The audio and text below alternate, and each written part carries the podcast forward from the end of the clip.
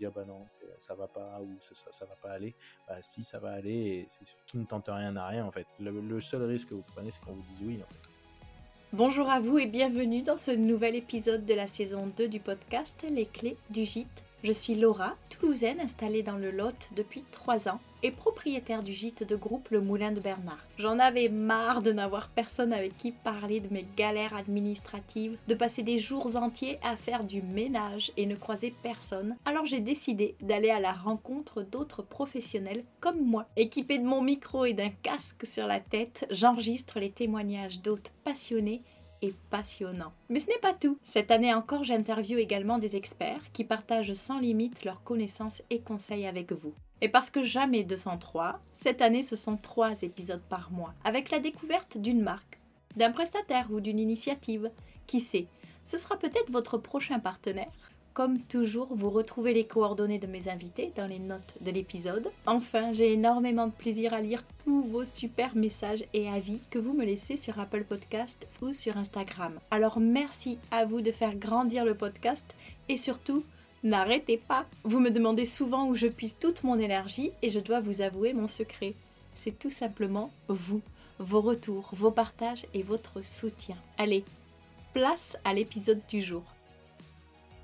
Bonjour Gauthier. Bonjour Laura. Je te remercie d'avoir accepté mon invitation. Cela fait un bon moment que je souhaite interviewer un banquier dans le podcast, car euh, vous jouez un rôle primordial dans la plupart des projets de gîtes et de chambres d'hôtes. Je t'ai envoyé une longue liste de questions et j'espère qu'ensemble on va pouvoir euh, y apporter un maximum de réponses. Mais avant toute chose, accepterais-tu de te présenter s'il te plaît? Alors bien, écoute, moi je m'appelle euh, Gauthier, je suis chargé d'affaires professionnelles au Crédit Mutuel Océan euh, depuis pas très longtemps, euh, puisqu'on vient de changer de région. Euh, donc j'ai démarré mon parcours dans la banque il y a maintenant 14 ans. J'avais fait une licence professionnelle banque après un DUT Tech Deco qui m'a permis en fait bah, de faire une année en alternance, de découvrir la banque, de voir que je m'y plaisais et de, depuis bah, d'évoluer depuis un poste d'accueil. après j'ai occupé sur les particuliers et puis bah, après maintenant je suis passé sur le professionnel depuis maintenant 4 ans. initialement j'ai démarré à Annecy en tant que chargé d'affaires pro et puis là tout récemment aux En Vendée. Euh, donc euh, voilà, mon rôle en tant que chargé d'affaires professionnel, c'est d'accompagner à la fois euh, les professionnels dans leur activité, mais également dans leur côté personnel, donc tout ce qui va être la vie courante, mais les à côté pour pouvoir avoir en fait une vue d'ensemble de, du patrimoine et parce que bah, les décisions prises à titre personnel ont un impact sur le professionnel et vice versa. D'accord. Parfait. Alors bienvenue dans ta nouvelle vie. ouais, alors pour en dire un peu plus, en fait, on, est arrivé en, Vendée puisque on a un projet de, reprise de, de gîte et, et chambre d'hôte. Eh ça va être avec avec Véronique, ma, ma compagne, gros changement de vie puisque on avait, enfin, elle avait des postes à responsabilité en Suisse et Covid aidant et un projet qu'on mûrissait depuis depuis deux trois ans, on, on se lance dans l'aventure avec une ouverture des, des JT Chambre d'hôtes le 20 avril. Donc ça s'appelait la Maison d'Olivier et, on a hâte de, reprendre ça. Donc pour le coup, j'ai vraiment eu la double casquette. c'est moi qui ai préparé les entretiens. on a eu le financement via le Crédit Mutuel Océan, ça aide. mais, mais en tout cas, le, dossier a vraiment été vu comme un client lambda, puisqu'à l'époque, je n'étais pas salarié du Crédit Mutuel Océan. Oui, bien sûr. C'est parfait. Moi, j'aime beaucoup cette double casquette et je trouve que c'est vraiment super que, tu, que tu puisses intervenir dans le podcast avec bah, le côté banque et le côté porteur de projet, bientôt hôte en activité. Pour commencer, je voulais essayer de dérouler un petit peu mes questions par étapes. On commence tous un projet par la recherche d'un financement. Quoi, je dis tous. La majorité, malheureusement, n'a pas forcément la, capacité financière, soit pour un achat et, ou des travaux, à quel moment on doit contacter sa banque? Est-ce que on, on, anticipe au moment où on veut connaître sa capacité d'emprunt? Est-ce que c'est une fois qu'on a trouvé un bien plutôt? Alors, l'idée, ça va vraiment être de, de, définir bien en amont, effectivement, ce qu'on ce qu'on souhaite faire comme, comme projet, parce que ce qui va être difficile sur le professionnel, c'est que c'est vraiment le bien qui va pouvoir faire toute, la, toute la structure de la future activité, et donc du coup des, besoins de financement, ou en tout cas de, de la possibilité du remboursement, parce que quand on fait un prêt, la première, le premier objectif, c'est de pouvoir le rembourser. Et donc, du coup, ça va vraiment, enfin, pour moi, en tout cas, on peut faire un calcul d'enveloppe, mais il va être assez succinct. Le calcul d'enveloppe, on peut le faire sur du particulier parce qu'on a des revenus fixes et qu'on sait que ça va pas trop évoluer. Là, le, le souci vraiment, c'est que euh, la, le, le, bien va vraiment aider euh, à la rentabilité. Et donc, du coup, c'est cette rentabilité qui va permettre de payer le prêt. Donc, je, serais tenté de dire euh, qu'il faudrait au, moins déjà avoir une idée du, bien pour pouvoir déjà avoir un prix d'achat et, et, du coup de connaître si c'est une création ou si c'est une reprise. si c'est une reprise, d'avoir des, des, bilans sur lesquels se, se, reposer pour pouvoir faire les, les différents calculs en fait. D'accord. Si c'est mmh, un emprunt qu'on veut faire à titre particulier, tu conseilles pas de venir avant de faire des recherches de biens? Moi, c'est un, un, petit peu le conseil que je donne aux personnes qui m'interrogent parce que je me dis, au moins, bah, vous savez dans quelle enveloppe chercher aussi. Et peut-être qu'on surestime un petit peu la capacité qu'on a ou et ce serait dommage de perdre du temps à faire voilà des visites qui sont complètement hors budget. Ah oui, complètement. Bah après, si, si on est sur une petite activité de, chambre d'hôte et qu'on souhaiterait du coup la, la, coupler à l'achat du bien particulier, oui, effectivement, on se retrouve dans, dans, la situation où on connaît déjà nos, nos, revenus et donc du coup, effectivement, on peut faire un calcul d'enveloppe parce que il va pas y avoir un grand changement au niveau de des, revenus, si ce n'est qu'on va avoir des revenus supplémentaires locatifs en plus qu'on pourra mettre en avant euh, dans la demande de financement. Donc euh, oui, effectivement, on peut déjà euh, se, se, mettre une cible parce que effectivement, en fonction de l'apport des porteurs de projets et, et, du montant à financer, on, saura rapidement si, si, on a un budget cohérent ou pas dans, dans les recherches. Est-ce qu'il faut démarcher plusieurs organismes bancaires quand on recherche un financement? Alors moi je conseillerais effectivement d'en faire plusieurs. L'idée n'est pas de faire toutes les banques parce que c'est un, une perte de, temps et d'énergie, mais, je pense qu'il faut au minimum aller voir sa banque, faire le calcul d'enveloppe avec sa banque, euh, et après consulter euh, deux, deux, autres banques. après, tout dépend le feeling qu'on aura pu avoir en rendez-vous avec les, banques concurrentes, mais, mais l'idée c'est vraiment de, de, pouvoir se faire un avis se forger un avis et donc du coup en voyant plusieurs personnes, euh, plusieurs interlocuteurs, ça permet de savoir qui, euh, avec qui on a le plus de feeling. Euh, moi je pense que dans ce genre d'activité c'est hyper important de se sentir suivi soit par sa banque, soit par un nouveau partenaire bancaire et donc il faut en faire plusieurs. D'accord. Oui, toi, tu accordes une importance forte au feeling, au, à, mmh, à l'échange et au fait qu'on se sente à l'aise, en confiance avec la personne avec qui ben, on sera peut-être amené à, travailler pendant plusieurs années.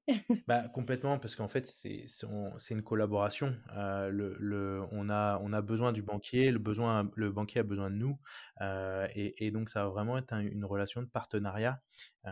Et donc, si, si on a quelqu'un qui, qui, est pas sensible au, au, gîte ou, chambre d'hôte, il, il va pas avoir la même considération sur le dossier. On, reste des humains, encore heureux. C'est pas que que, des machines.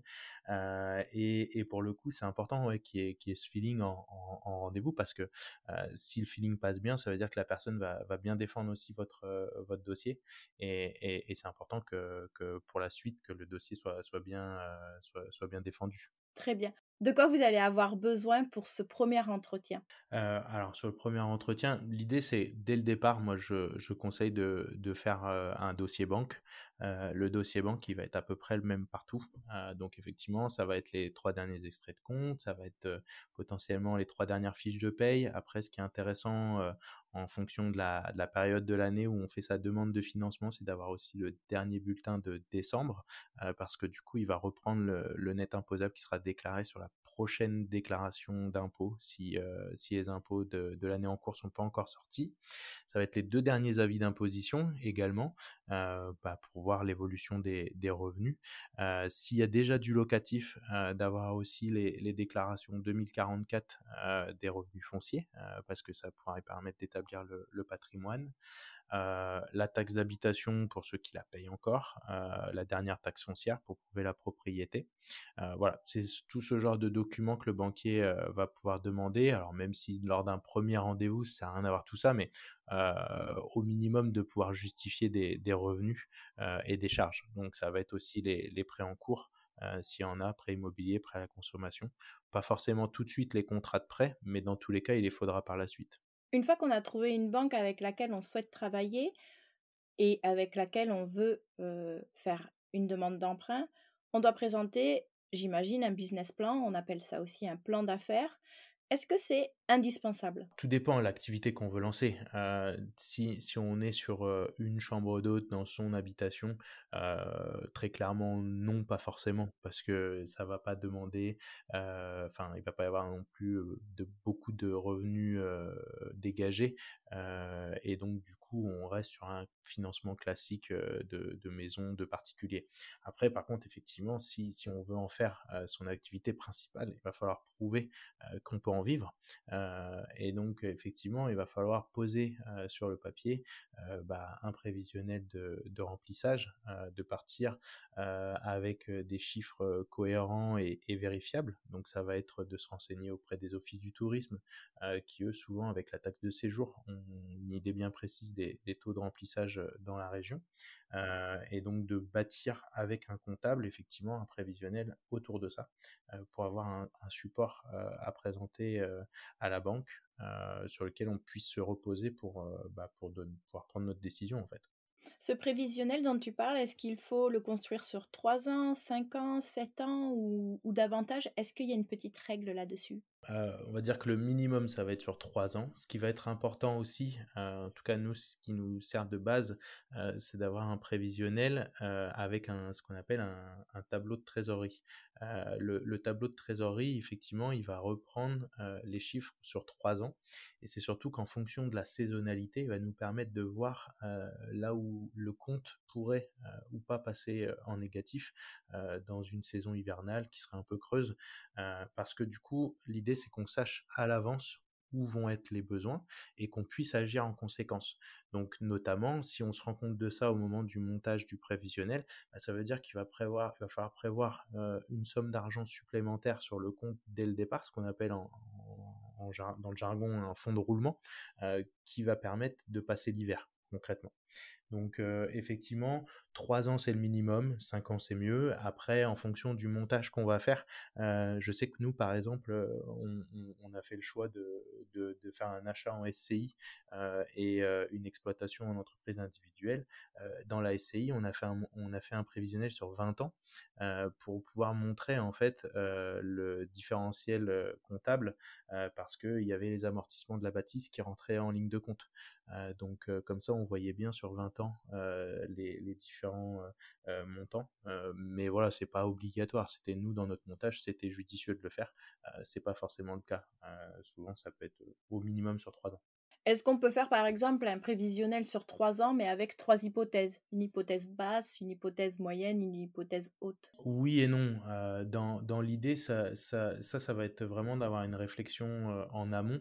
Euh, après ça, on peut le dire à l'oral, euh, mais en fait, l'idée, c'est vraiment d'expliquer ces chiffres. Donc, euh, il s'agit d'un prévisionnel. Donc, on sait que de toute façon, les chiffres, c'est du théorique, hein, c'est pas forcément ce qu'on fera.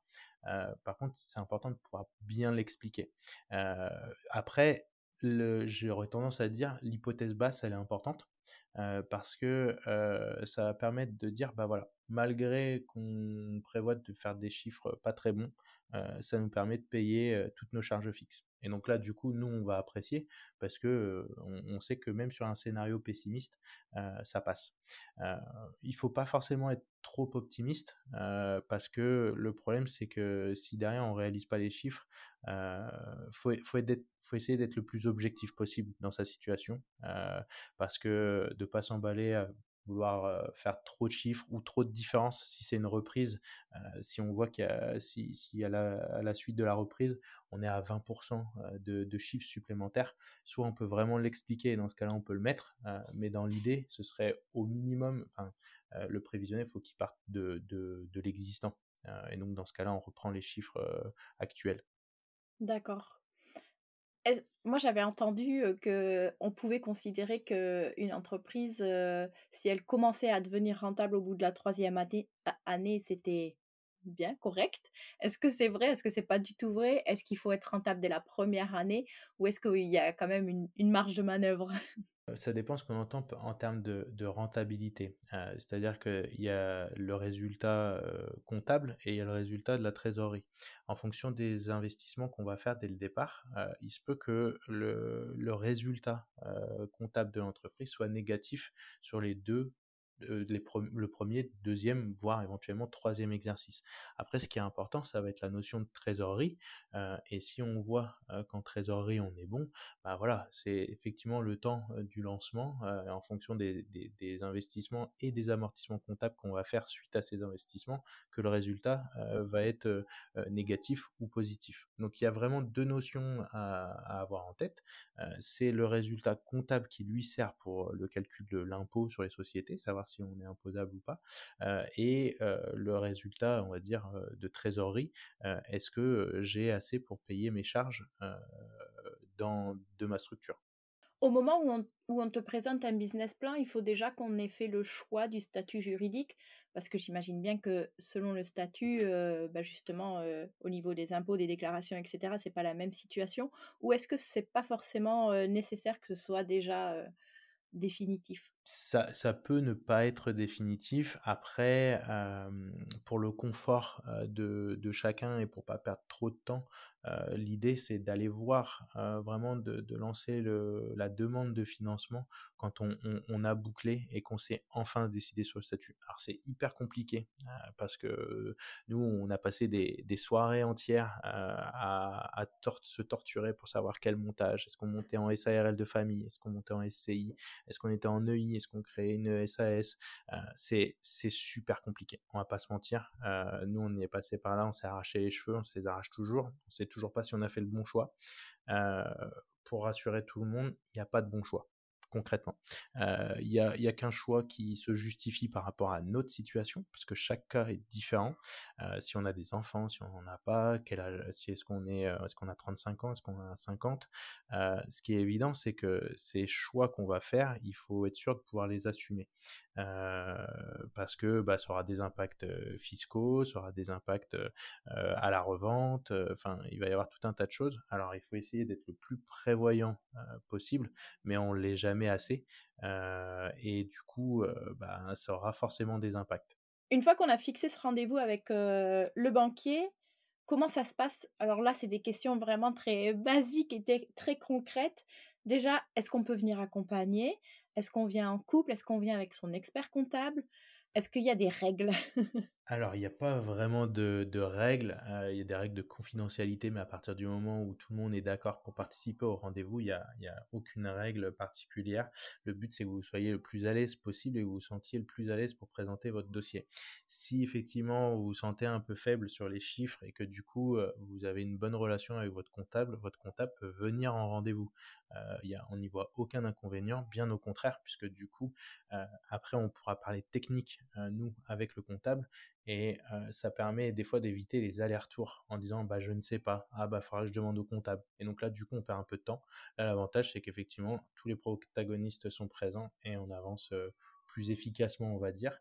on peut venir en couple, on peut venir alors si possible éviter de venir avec les enfants parce qu'en fonction de la durée du rendez-vous ben ça veut dire qu'il va falloir occuper les enfants alors, il y a la technique des écrans que je déconseille, mais après, ça peut être les crayons de couleur, choses comme ça. mais, mais voilà, si on peut. Oui, on n'est pas pleinement focus sur le moment. donc. C'est ça, il faut vraiment, faut vraiment prendre le, le, temps de faire garder les enfants pour pouvoir aller en, rendez-vous, parce que ça va être des choses qui vont parasiter le, le rendez-vous et c'est pas toujours, pour l'avoir vécu, c'est pas toujours évident. Est-ce qu'on doit soigner sa présentation? C'est peut-être un petit peu bête comme question, mais moi j'ai toujours l'impression que je vais passer, un oral ou, un entretien d'embauche quand je vais voir mon banquier et c'est vrai que je me dis: «Bah, je sais pas, c'est un peu ce que je reflète, donc il faut aussi que que je donne une bonne image dès le départ pour qu'il y ait, heu, voilà, aussi une confiance, que je dégage quelque chose qui soit positif. La première chose, c'est qu'on ne mord pas. Pour rassurer tout le monde. Il faut venir, heu, apprêter non, pas forcément. Heu, faut faut être soi. C'est comme McDonald's, venez comme vous êtes. Exactement. Heu, donc heu, non, non, il faut faut vraiment pas avoir d'appréhension, heu, pour ça. Après, oui, non, il y a pas de tenue correcte exigée. Juste, l'important ça va être vous et le projet, en fait. D'accord. Combien d'exemplaires on prévoit de son business plan?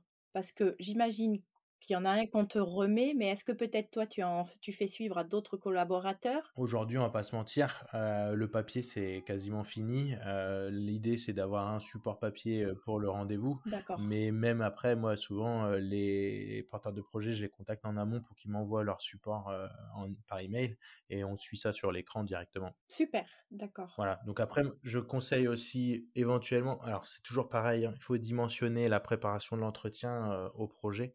Plus on va demander, de l'argent, avec un prêt important, plus il faut préparer. Parce que la notion de risque, elle va être importante. Mais dans l'idéal, sur des gros projets, c'est de venir aussi avec une présentation, peut-être PowerPoint, qui va permettre de de synthétiser, la demande et de pouvoir se raccrocher, en fait, à un fil conducteur, qui est la présentation, PowerPoint avec, avec les différents moments. C'est-à-dire que la première partie, c'est la présentation de soi, heu, la deuxième partie, la présentation du projet, la troisième partie, c'est, heu, le plutôt le montage, heu, financier avec, le prévisionnel et la partie 4, heu, on aime bien avoir le le SWOT. Alors, c'est, heu, points faibles, heu, points forts, heu, faiblesses, heu, avantages, heu, désavantages. Heu, voilà, ça permet en fait, de montrer qu'on on a une vision globale du projet et qu'on a surtout travaillé. Et qu'on a anticipé effectivement, heu, les obstacles qu'on pouvait avoir, heu, les difficultés qu'on allait, ça, sûrement rencontrer, super, d'accord. L'idée, c'est vraiment d'être, transparent, sur toute la réflexion. Alors, il faut venir avec une réflexion aboutie, mais on a le droit aussi d'expliquer sa réflexion en disant: «Voilà, bah, j'ai, rencontré ça comme difficulté, bah, du coup, on a mis ça dans le projet. Au départ, on n'avait pas forcément prévu ça comme ça, mais maintenant on va faire comme ça parce qu'on s'est rendu compte de». Du coup, c'est important d'avoir aussi le cheminement parce que vous, votre projet, vous connaissez, heu, parce que c'est vous qui l'avez monté. Heu, faut savoir qu'en face, nous, on découvre tout lors du rendez-vous, en fait, sauf si on a eu des documents avant. Mais heu, voilà, l'idée, c'est vraiment de faire transpirer, heu, le toute la réflexion qu'il y a eu, en amont.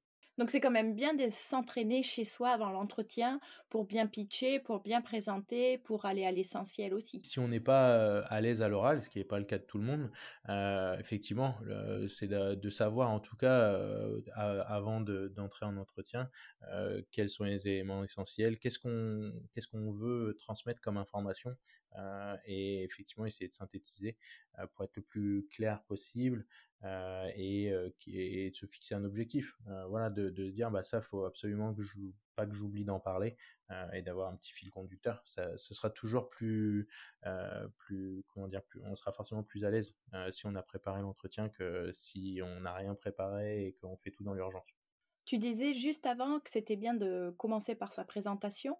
Moi, je sais que mon banquier, en tout cas, me l'a dit, lui-même, qu'il appréciait que pour notre projet, j'ai justement, bah, fait toute ma carrière dans l'hôtellerie, fait, toutes, mes études aussi dans l'hôtellerie et la restauration.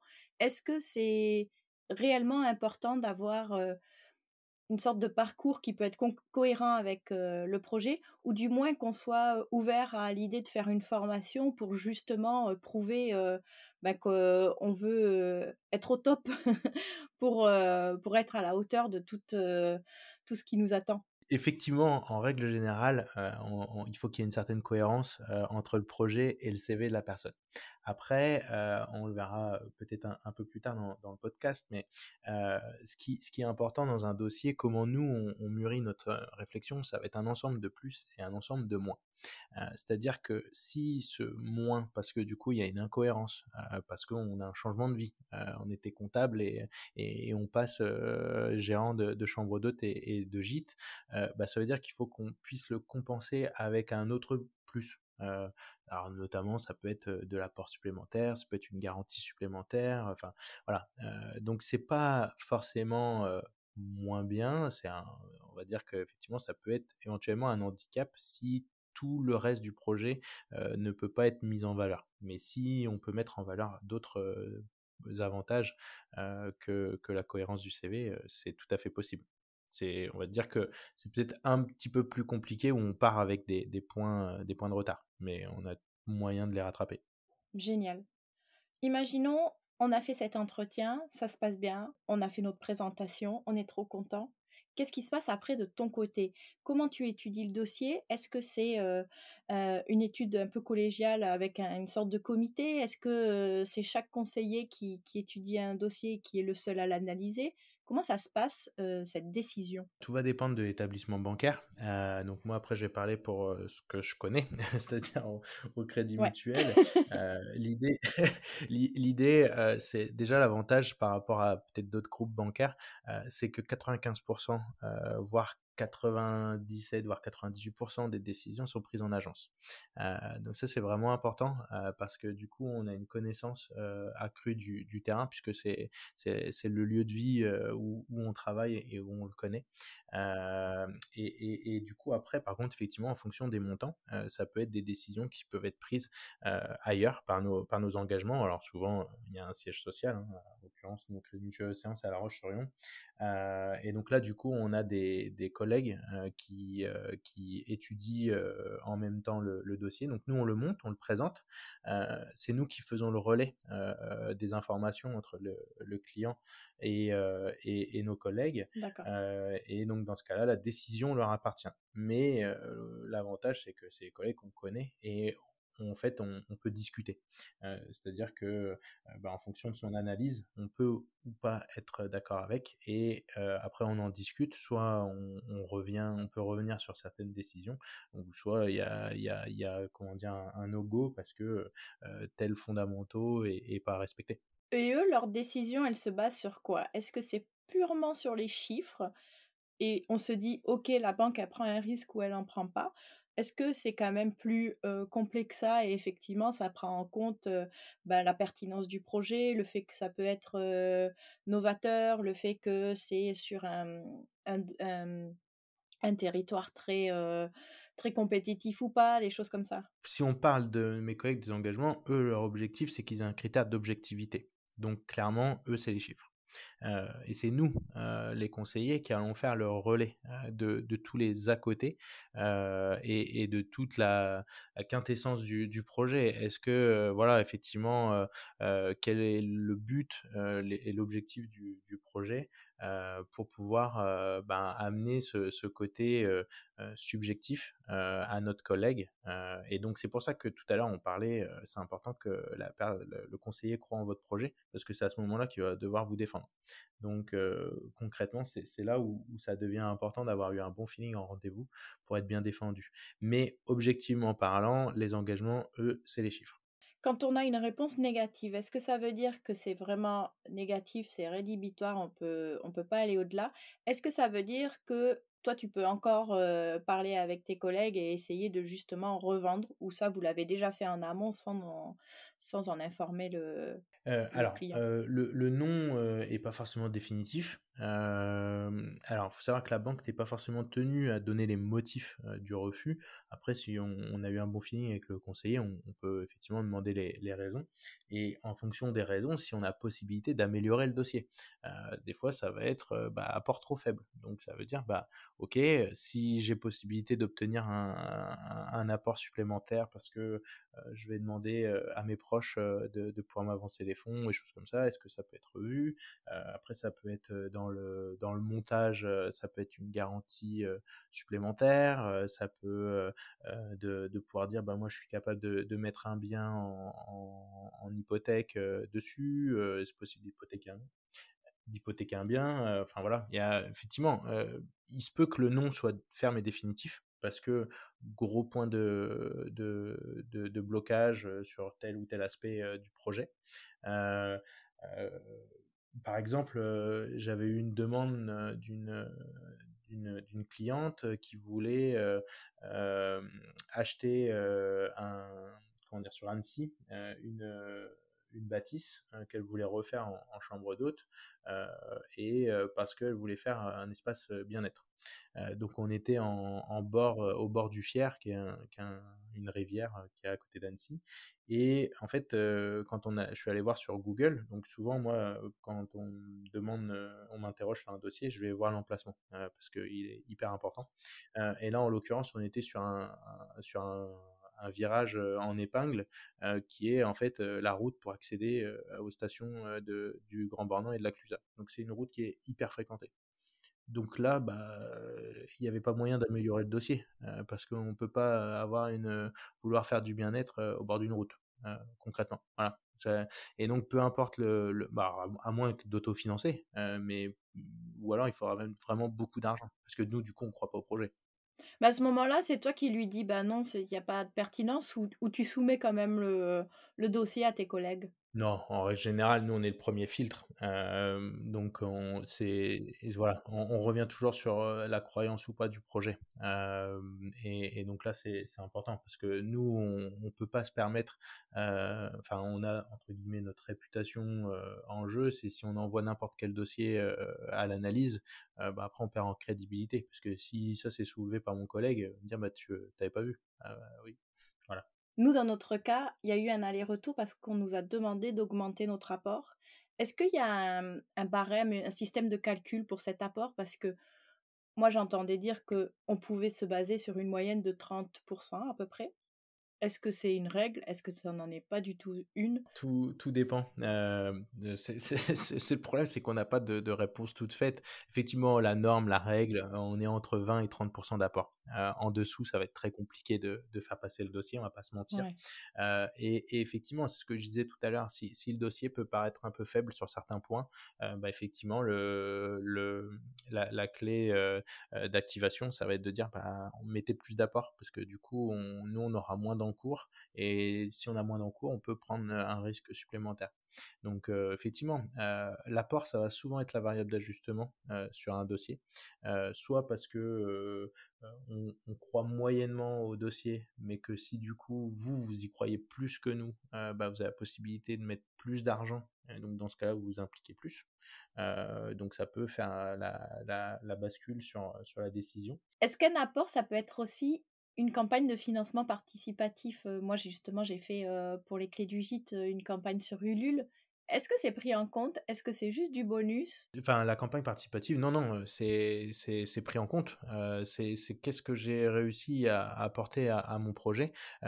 c'est d'autant, j'ai envie de dire, c'est vraiment un plus parce que si la campagne de crowdfunding s'est super bien passée et qu'on est allé au-delà des objectifs, ça veut dire qu'il y a une attente.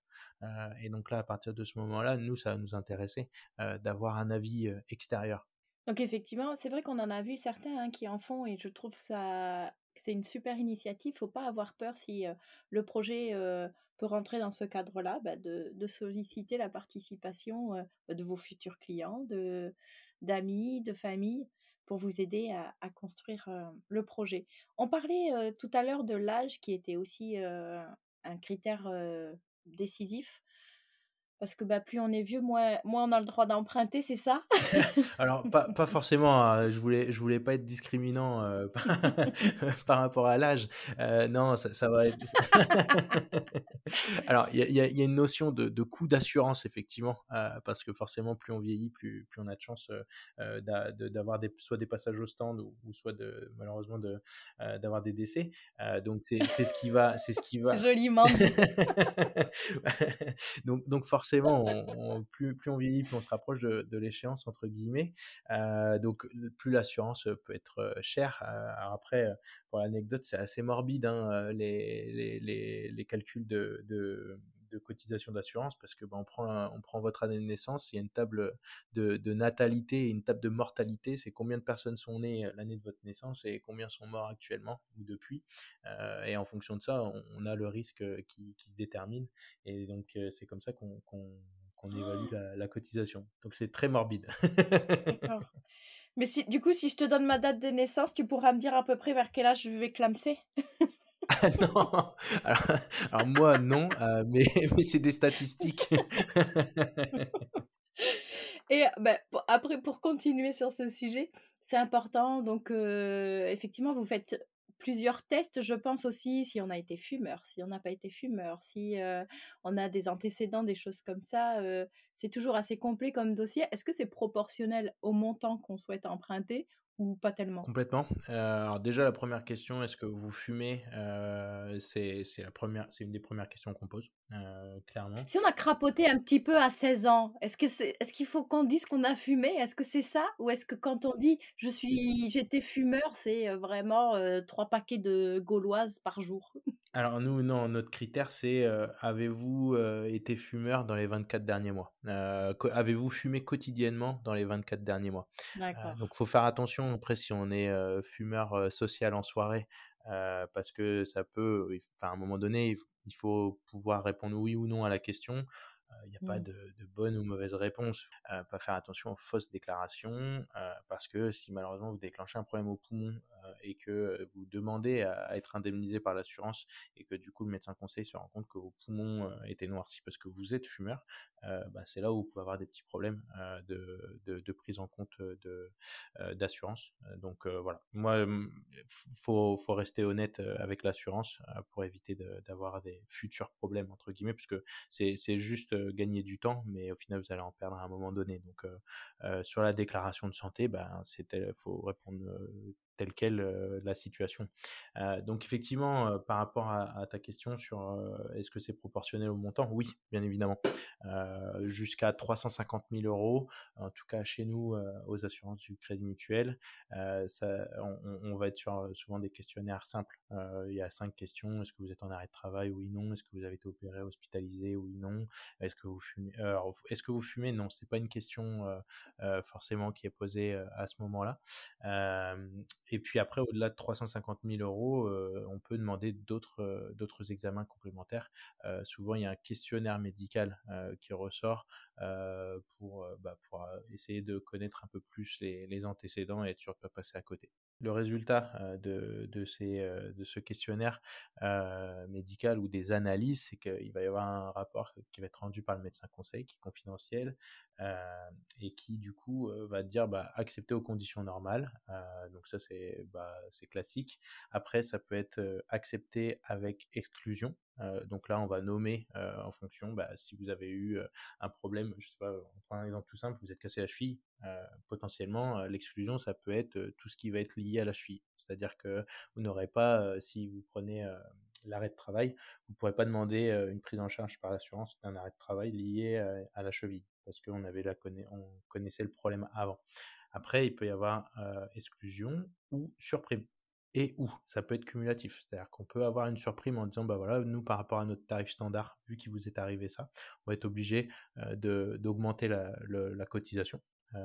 d'assurance qui était initialement prévue et on va mettre une exclusion sur la cheville. alors je prends la cheville, hein, c'est vraiment, pas prendre au pied de la lettre, hein, ça peut vraiment être très autre chose et en fonction du, de l'historique médical qu'on peut avoir. Si une maladie se déclare plusieurs années après, est-ce qu'il faut en informer son banquier? Est-ce que ça change la donne? Pas du tout. la, décision médicale est vraiment prise à la mise en place du, dossier. et donc, mis à part si du coup vous avez besoin d'avoir une prise en charge liée à, cette maladie qui se déclare, effectivement, il faudra en informer votre assureur, mais plutôt pour récupérer les indemnités que, pour lesquelles vous avez droit et à laquelle vous payez depuis quelques années. Donc non, non, il ne faut pas avoir peur de, déclarer la, maladie. Je pense au petit projet de, de, résidence principale. on, a, fait une, campagne d'information où en fait il n'y a plus de questionnaire médical pour la résidence principale. Donc en fait, l'idée c'est de pas de poser de questions, comme ça on n'est pas au courant, et donc du coup vous pouvez emprunter. Donc c'est ça a été mis en place récemment. Bon, revenons sur des questions un peu plus joyeuses. On a l'accord. On fait péter le champagne, c'est trop bien. combien de temps il faut patienter avant d'avoir les sous-sous sur le compte en banque? Ça peut aller très vite. Euh, tout, tout dépend encore une fois le, le process euh, interne de, de l'établissement bancaire que, que, vous choisissez, mais euh, nous, si on est par exemple sur un achat de, en SCI, on est sur des prêts professionnels, donc il n'y a pas de, délai supplémentaire de, de, réflexion. à partir du moment où le contrat de prêt est signé, vous pouvez signer chez le notaire dès, si, vous signez le matin, vous pouvez signer après-midi, peut aller très vite. C'est plutôt le processus de, réflexion qui peut, prendre du temps, euh, parce que entre le moment où vous avez eu le rendez-vous à la banque euh, et le moment où le banquier doit, revenir vers vous, euh, c'est là où il faudra demander les délais qui peuvent être plus ou moins longs en fonction des périodes d'affluence, on va dire. Euh, par exemple, fin d'année, les délais sont hyper rallongés puisqu'on a beaucoup de congés. L'été, les délais sont rallongés parce qu'il y a beaucoup de congés également. Euh, voilà, faire attention sur les périodes de mai où il va y avoir beaucoup de ponts. Euh, parce que du coup, les, les, forcément, le travail qui n'est pas effectué euh, à un moment donné, il, il, se, il se, reporte. Et donc, euh, ça, ça, peut faire des durées de, de, réflexion un peu plus importantes. Et on ne coupe pas les ponts avec son banquier une fois qu'on a l'accord. On construit la relation dans la durée, j'imagine. Oui, alors, tout à l'heure, on, on, on, parlait de, de relations, de, de, partenariat. ce qui va être aussi important de, de pouvoir en discuter, alors soit lors d'un premier rendez-vous, mais plutôt lors du deuxième ou quand on, a l'accord, ou si le dossier est un peu faible, euh, c'est de pouvoir euh, aussi construire une relation. Euh, C'est-à-dire que nous, on a tout un panel de produits à proposer. Alors nous, l'idée, c'est de vraiment cibler le besoin de chaque client, parce que moi, j'explique toujours à mes clients, moi, je suis, généraliste de tout, spécialiste de rien. C'est-à-dire que j'ai un, catalogue de, de, produits et services monstrueux à proposer, parce que à la fois sur le particulier, à la fois sur le professionnel, et mon métier, c'est de vous conseiller tel ou tel produit, parce que dans votre cas, il sera nécessaire, ou en tout cas, on le juge nécessaire. Après, c'est vous qui avez euh, la, la, main sur le fait de souscrire ou pas, euh, en sachant que, en tout cas, nous, euh, on n'a pas de, rétro-commission euh, de, privilégier tel ou tel produit parce que à la fin du mois on va gagner plus. Euh, donc nous on n'est pas on n'a pas de, rémunération supplémentaire par rapport à ça et donc l'idée c'est vraiment de vendre le bon produit à la bonne personne en fonction de votre situation personnelle et professionnelle. Mais en tout cas dans l'idée c'est que si si la banque vous accorde un, financement, euh, bah c'est de jouer le jeu, euh, c'est-à-dire de, pouvoir prendre euh, différents produits et services dans la banque qui vous a suivi. Parce que si, une fois qu'on a donné notre accord, vous voulez plus rien faire avec nous, bah, on va forcément être déçu parce que le but c'est de construire une relation et dans, dans, dans votre projet c'est comme si un, client réservait une chambre et vous voulez pas profiter de tel ou tel service que vous proposez en plus à la nuitée et donc du coup il y a forcément une petite pointe de, de déception l'idée c'est vraiment de travailler main dans la main et de faire travailler tout le monde. Après si vous avez dans vos connaissances un assureur, un, comptable, enfin comptable forcément, mais euh, on n'est pas on n'est pas fermé. Mais l'idée c'est vraiment de, de, pouvoir distiller aux uns et aux autres euh, différents produits et services pour que tout le monde soit soit satisfait. Une fois l'activité lancée, de quoi on informe le banquier? D'une situation qui évolue, de de peut-être euh, problèmes qu'on anticipe sur le paiement de certaines factures. Ou est-ce qu'il n'a pas besoin de savoir? Alors, euh, le, le, banquier, c'est comme, le, comme le curé. Euh, il faut que qu'on qu soit, il faut qu'on soit au courant de tout. Non, mais euh, dans, dans, dans l'idée, il faut vraiment, on, est tenu au secret bancaire, secret professionnel. On, fait un peu les psychologues des fois avec nos clients parce que quand les démarrages ne sont pas aussi bons qu'espérés, bah forcément ça crée un peu de frustration on n'est pas là pour, euh, on, pour euh, comment dire, euh, juger euh, ou pas. En tout cas, on est là pour conseiller, encore une fois. Et pour bien conseiller, on a, a besoin de toutes les informations. Donc c'est pour ça que c'est important d'être assez transparent avec son banquier, euh, de dire, bah voilà, on n'a pas, on devait bien travailler sur le week-end de la Pentecôte, au final il a plu, on n'a eu personne. Du coup, ça nous met la trésor, elle, est complètement décalée, on sort de l'hiver, on a, voilà. Et, donc du coup, bah là, dans ce cas-là, c'est de prévenir en amont pour qu'on puisse mettre en place des choses. ça peut être une autorisation de découvert exceptionnelle sur deux, trois mois. ça peut être voilà. Mais en tout cas, on appréciera toujours d'avoir l'information avant plutôt que d'être mis devant le fait accompli en disant bah le compte il a moins 3000 ah bah oui ça fait deux mois que j'ai des décalages de trésorerie là ça fait moyen est-ce qu'on peut anticiper que la première année est peut-être la plus difficile est inconfortable et demander, alors je crois que ça s'appelle une franchise, c'est-à-dire de, commencer les remboursements de, notre emprunt une fois une première année d'activité passée. Complètement. on va revenir à ce qu'on disait tout à l'heure par rapport au prévisionnel et notamment le tableau de trésorerie. si on voit à un moment donné que dans le tableau de trésorerie, que sur la première ou la deuxième année, alors essentiellement sur la première année, on a un décalage. On, va pouvoir actionner par deux leviers. On avait vu tout à l'heure de mettre un fonds de roulement plus important au moment de la, création, mais ça peut effectivement être une demande de, au niveau du financement de dire bah voilà, moi je voudrais emprunter sur 15 ans, 20 ans, et à l'intérieur de ces 15 ou 20 ans, je voudrais pouvoir bénéficier. Alors souvent au minimum on va être sur 3, 6, 12 mois. Il y a des banques qui vont jusqu'à 18 tout va dépendre de comment on l'amène et comment on l'explique. si, si ça s'explique dans le cycle de trésorerie, parce que on, va, on va brûler énormément d'argent au départ avant d'en gagner. Je pense notamment à une création. Ah oui, effectivement, des fois, vaut mieux décaler les échéances plutôt que de pas les décaler et devoir mettre en place des, des, des, choses type un découvert autorisé ou, ou, des choses comme ça. Donc vaut mieux bien l'anticiper, en discuter avec le comptable, euh, être sur un scénario pessimiste, euh, parce que c'est pas parce qu'on a décidé de décaler les échéances de 12 ou 18 mois euh, que si on se rend compte au bout de 6 mois que ça fonctionne comme on souhaitait, du coup, on peut très bien dire bah, je souhaite passer en amortissement maintenant et pas attendre les 12 ou 18 mois qu'on avait mis. Est-ce que tu aurais des conseils à donner, alors soit à des personnes qui sont en, pleine recherche de financement, en démarchage des banques, soit à des personnes qui entament leur première année d'activité, par exemple.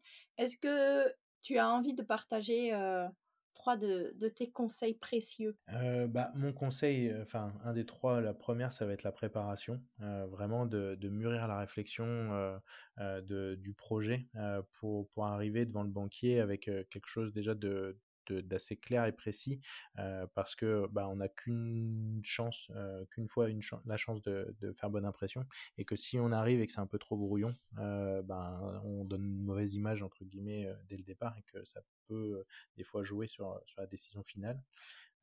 Le deuxième conseil, c'est bah, ce que je disais tout à l'heure, la transparence, de, de, vraiment être transparent avec son banquier, ne pas le voir comme quelque, enfin, ne pas, ne pas avoir, ne pas avoir une défiance vis-à-vis de lui, parce que ben, on est des humains comme vous. Enfin voilà, on est vraiment dans, dans la construction d'une relation et que vaut mieux tout se dire comme dans un couple entre guillemets. la communication, c'est hyper important. Voilà. Et, et voilà, et après, troisième conseil, c'est ben, de, de pas de, de, oser en fait. des fois, on, se dit ah bah non, ça va pas ou ça, ça, va pas aller. Bah si, ça va aller. Et c'est qui ne tente rien n'a rien en fait. Le, seul risque que vous prenez, c'est qu'on vous dise oui en fait. Ah, j'adore, c'est beau ça. Peux-tu nous expliquer plus en détail les assurances ainsi que leurs garanties? Est-ce qu'il y a des particularités? Moi, j'y comprends rien. Je pense que j'ai signé quelque chose sans savoir ce que ça incluait ou pas.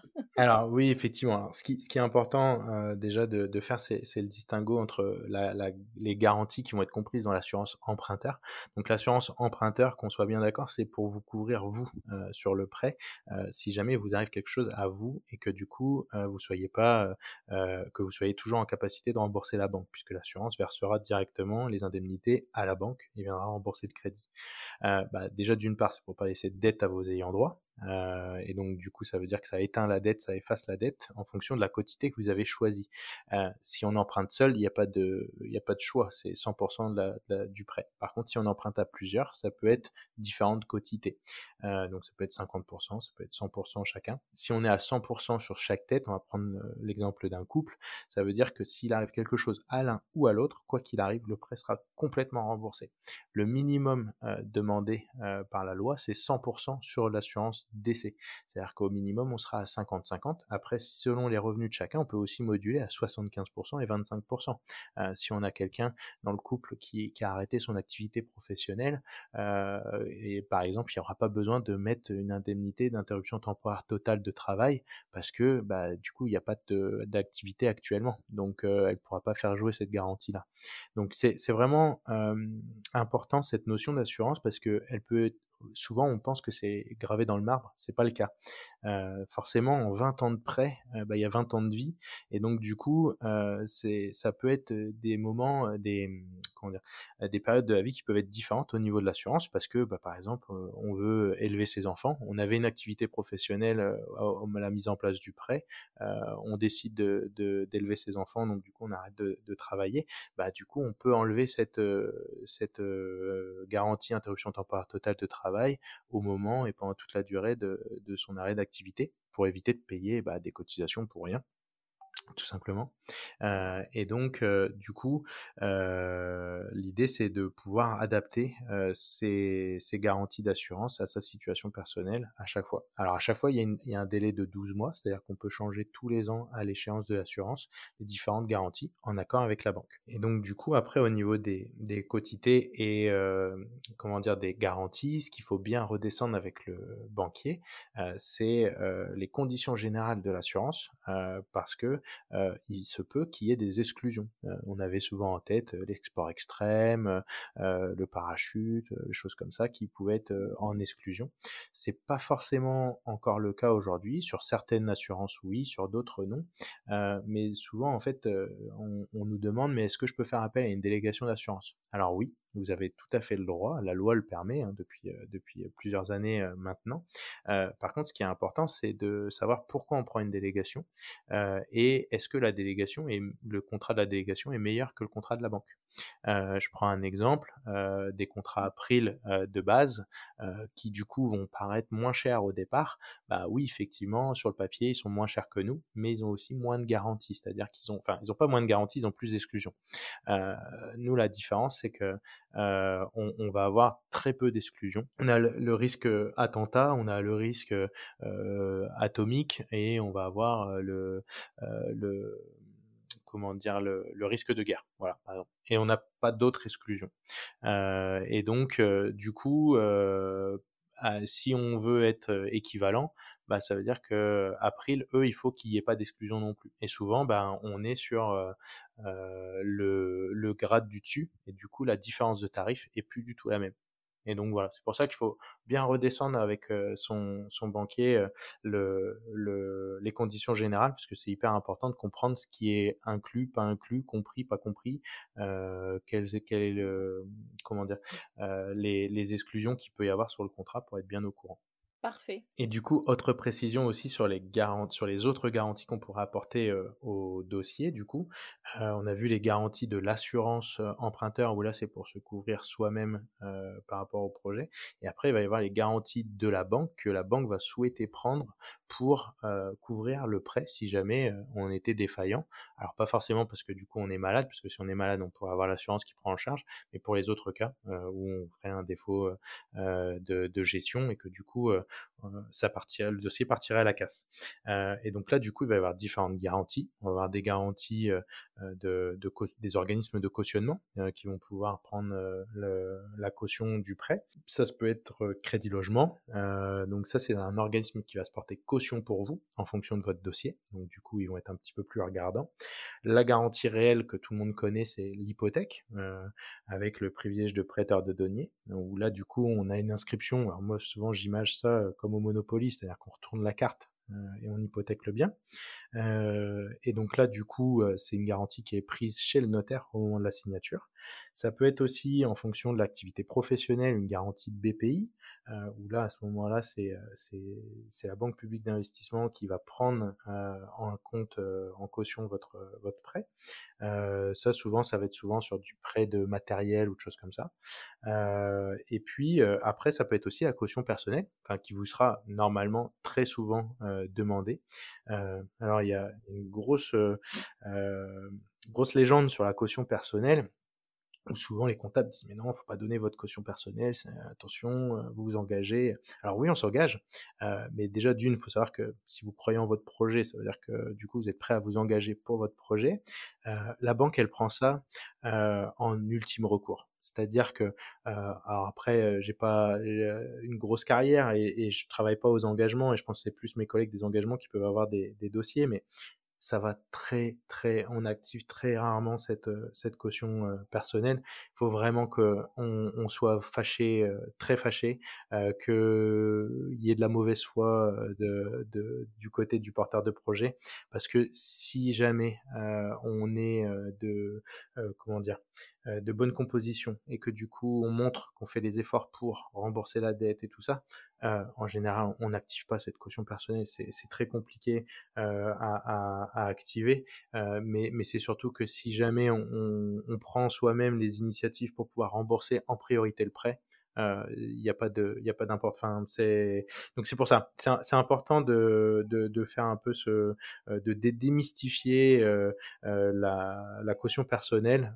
Nous, pour notre projet personnel, pour la maison d'Olivier, on a pris notre caution personnelle et j'ai signé les yeux fermés parce que je sais que, c'est un ultime recours et c'est parce que du coup on aura fait des fautes avant, et qu'on n'aura pas pris, heu heu, qu'on n'aura pas fait ce qu'il fallait. Par contre après si jamais on fait ce qu'il faut, tant pis ça a pas marché et ben on restructure la dette, et on paye tout le monde. En fait, l'idée c'est vraiment d'être sûr d'être payé. Voilà, quoi qu'il arrive. Je trouve que ça rejoint aussi le point où tu disais que c'était vraiment un partenariat qu'on signait avec son banquier et c'est ça aussi, si on commence à avoir des risques, si on commence à être en difficulté et ben on on va pas, face au mur, on en discute, on anticipe et et surtout on voit quel est le plan d'action à mettre en place pour solutionner les difficultés. Très clairement, très clairement. C'est je te rejoins tout à fait, heu, là-dessus. Heu, c'est de bien être dans l'anticipation, pour pouvoir trouver des solutions ensemble. Alors attention, souvent on a des clients qui viennent nous voir: «Mais vous avez quoi comme solution?»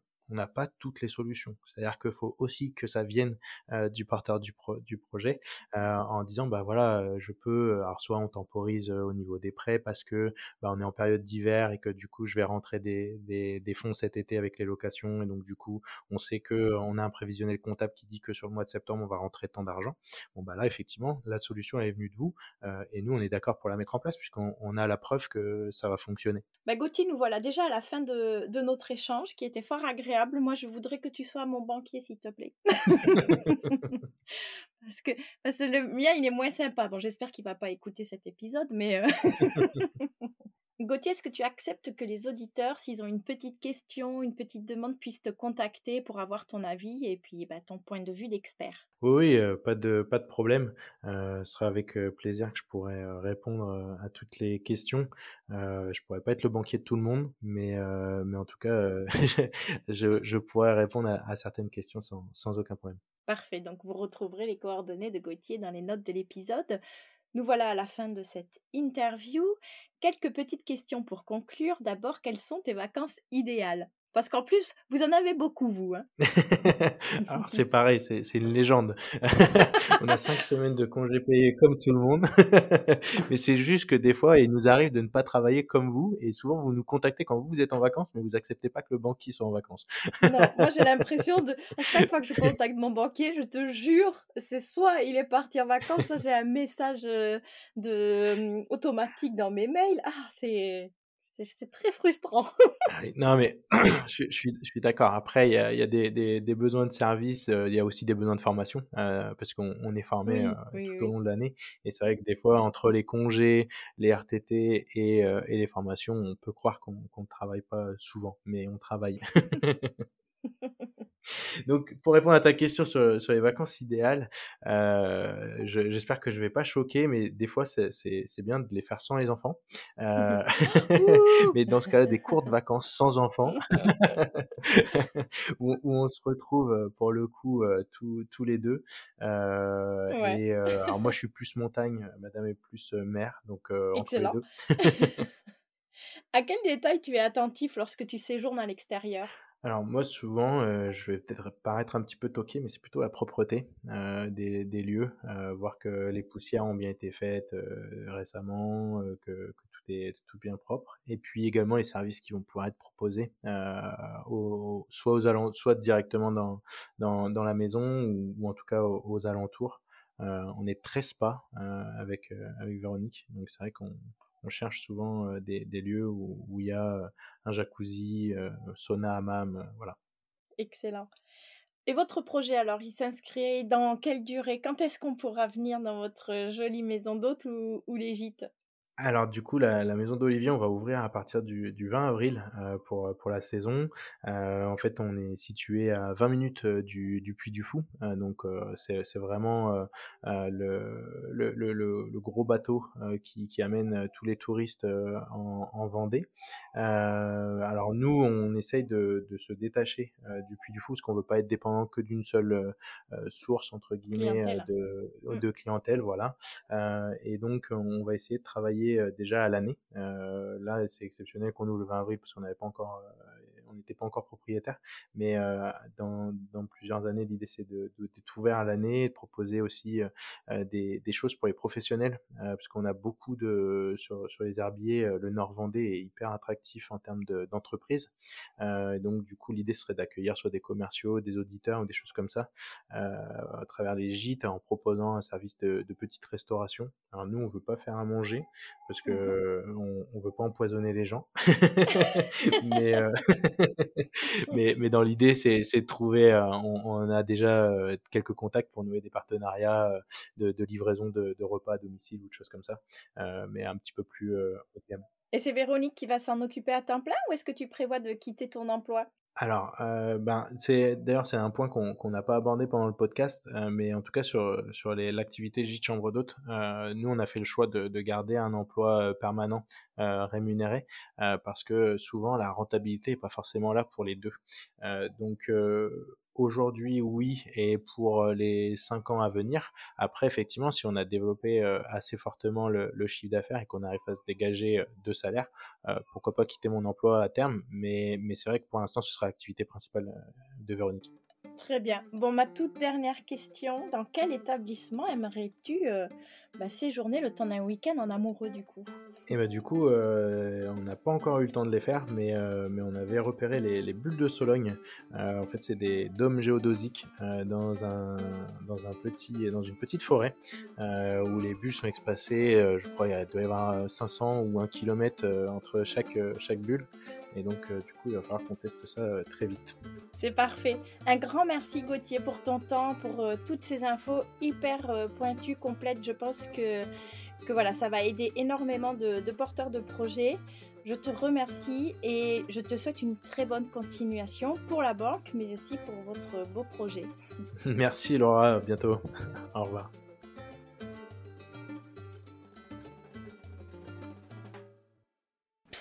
Faut pas partir comme ça. Avant de se retrouver pour un prochain épisode, je vous invite à laisser un avis et 5 étoiles sur Apple Podcast ou à m'identifier sur Instagram. Promis. Maintenant, j'arrête de parler.